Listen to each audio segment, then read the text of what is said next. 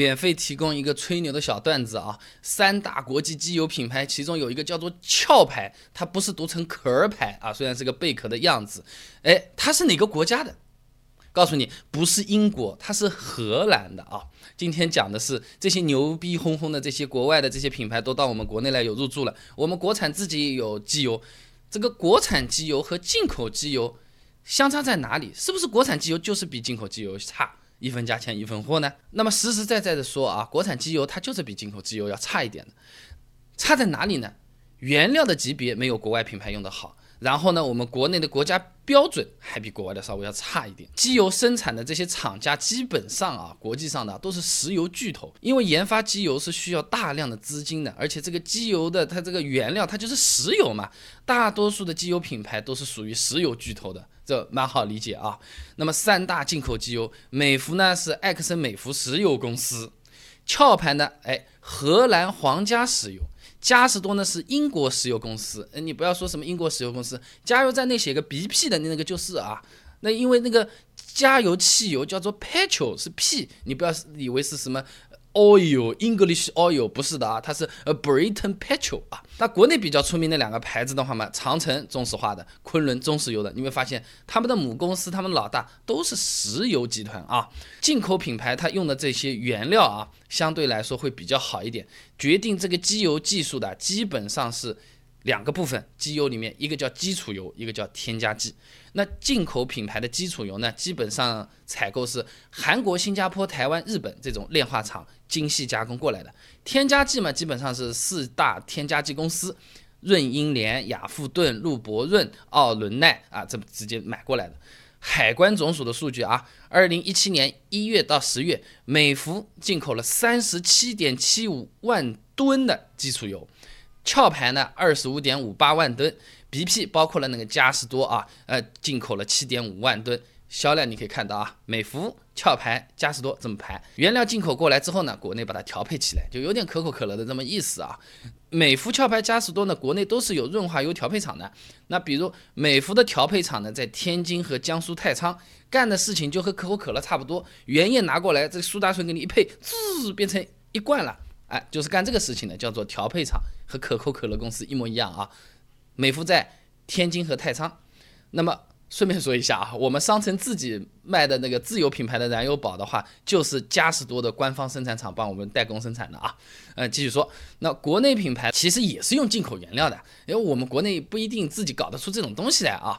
那么同样是海关总署的数据啊，二零一七年一月到十月，中石化进口了六点零六万吨的基础油，中石油呢进口了四点四六万吨。呃，我们国内的这个炼化厂啊，自主生产的大部分基础油的年度指标，它其实是过。低的，呃，高粘度的产量不够，品质呢也没有达到这个调配的需要，添加剂原料也是类似的情况。简单的讲，国产的机油用的原料基本上都是进口的，那怎么就会不一样呢？呃，难道就是营销费用吗？不是的啊。技术积累上有区别，都用进口原料的，那就是比谁这个味道调的好了。百事可乐和可口可乐也要拼一拼。我们娃哈哈还出过可乐嘞，对不对？那拿美孚来打比方啊，虽然都是从国外这个炼化厂进口的基础油，美孚对于基础油炼化厂的技术是有标准和要求的。你比如说韩国的一个叫做 SK 的这个炼厂，它研发了那个 U-base 这么一个技术。生产专利技术，呃，大致讲一下，完全加氢异构脱蜡工艺，优点是不含芳烃，这个东西会积碳啊，粘度指数又很高，反正就是这么一个专利技术，得到了之后才获得美孚的 ESO 认证，ESSO，这个是美孚关于加氢脱蜡生产技术的一个标准要求，两个生产商有专利，美孚那边又有采购标准，产品要符合这个工艺，好，OK 了，才能。给美孚供货，那这个标准谁来定？美孚啊，那定出来干什么用啊？技术啊，技术哪里来的？钱啊，时间啊，差距就是这么拉开来的。那么刚才说的是这个技术了，那其实市场占有率也会有影响的。美孚这种巨头不说了，太胖了，你排在后面的壳牌，光它一个牌子市场占有率大概就有个百分之十五，长春、昆仑加上统一。这么三个加在一起，市场占有率也就百分之二十二。那你市场占比越小，供应商话语权就不大，原料技术级别就不会很高，或者说进价就没有人家好。机油的性能也会受到影响。不过虽然是真的有差距，但是差距也是不会特别大的。那国产品牌的长城和昆仑同样是会被用作汽车厂家的原厂机油的。来。还不是国产车啊！广汽丰田原厂五 W 三十半合成长城提供的，雪佛兰和别克的五 W 三十矿物油是长城和昆仑这么互相切换的提供的。一汽大众也是在使用长城的润滑油的，无非外面写的是大众专供，你仔细的小字不一定看得到而已嘛。啊，而且国内是这么卖啊，我们国产机油在国外也在卖的啊。那这个长城五 W 四十零 W 四十通过。德国大众 OEM 认证的五 W 四十十 W 四十呢，还通过奔驰的供应商技术认证的，现在开始供应印度、印尼的那些奔驰和其他的这些市场。所以总的来说呢，国产机油的确是不如进口机油，这个技术和时间、资金都会有影响啊。但不是说一个是青菜，一个是肉，一个荤菜，一个素菜，差的不会太多啊。反向出口也有，而且有一个东西，我今天顺便也跟你讲。同样是进口品牌，它的国产版和纯进口版也是不一样的。那具体的添加剂用的都是不一样的。德国马蒂实验室啊，他这个也不知道他是找茬还是怎么样，他对我们国产的美孚壳牌嘉实多，按照欧洲的机油标准做了个检测，结果全部不达标啊。然后那个壳牌。一百摄氏度的时候粘度偏低，造成这个抗磨性比较差，硫含量偏高，说明这个基础油的硫含量就比较高，容易那个缩短三元催化的使用寿命，硼含量也比较高，那么就是用作抗磨剂的这个氮化硼放多了，也就是说海淘美孚要比国内生产的这个美孚还要好一点，不要查水表啊，那么。美美孚嘉实多啊，什么壳牌啊，差不多都会有这个情况。各大机油厂商在中国调配使用的基础油产地和国外也是不太一样的。针对中国路况，也是会使用特殊配比的这种添加剂，更适合我们国内的国情。那具体也是有很多理由的，我就不讲了啊。那么不一样也好，其他什么也好，在我自己个人的观点来看啊，就和我们的后防撞钢梁道理是一样的，就是标准没跟上。我们目前国家现行的汽油机油标准啊，GB 幺幺幺二幺杠二零零六，你就听最后好了。二零零六实施的时间还在二零零七年，机油级别最高还只有 SH，你看 SH 都不太听得到了，我们现在都是 SMSN 了，是不是？还 H 标准就是非常落后的。你标准定那么低，既然是合格的，又能卖，大家也用不出什么问题，我干嘛不成本低一点，卖的稍微贵一点，多赚点钱呢？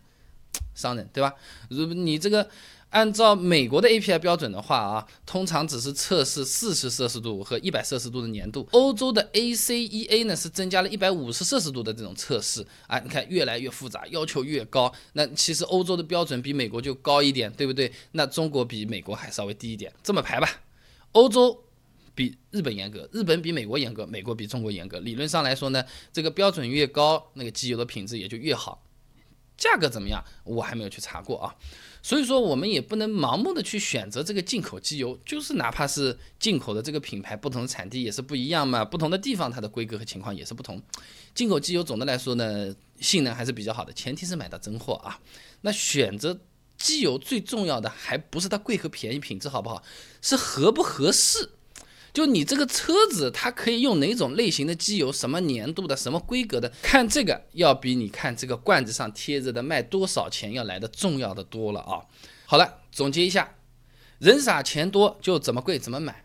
如果想要花钱花的明白。你想要买进口品牌的机油的话，说不定海淘会是更好的一种选择。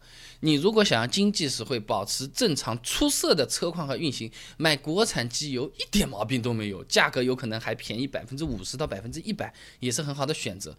不要觉得进口品牌太好，虽然它的确好，也不要觉得国产机油它就是垃圾。也是很不错的，现在还在做出口的。今天我们就搞明白这个事情。用国产机油的你放心用，用进口品牌的你不妨看看这机油到底是哪里产的，标准和规格是怎么样。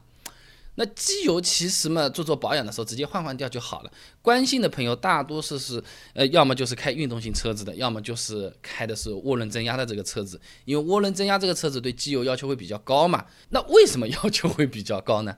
啊，发动机用不同的这种机油，车系也不太一样，德系、日系、美系国产车为什么他们的机油标准是不一样的？他们图的个什么？对我们又有什么好处和坏处？而我今天觉得这牌子不好，我换一个，这个两种机油混在一起会不会有什么后果会发生呢？资料全部收好，给你准备了答案。如果你有兴趣想了解一下的话呢，不妨关注我的公众号“备胎说车”，回复关键词“机油”就可以了。备胎说车，等你来玩哦。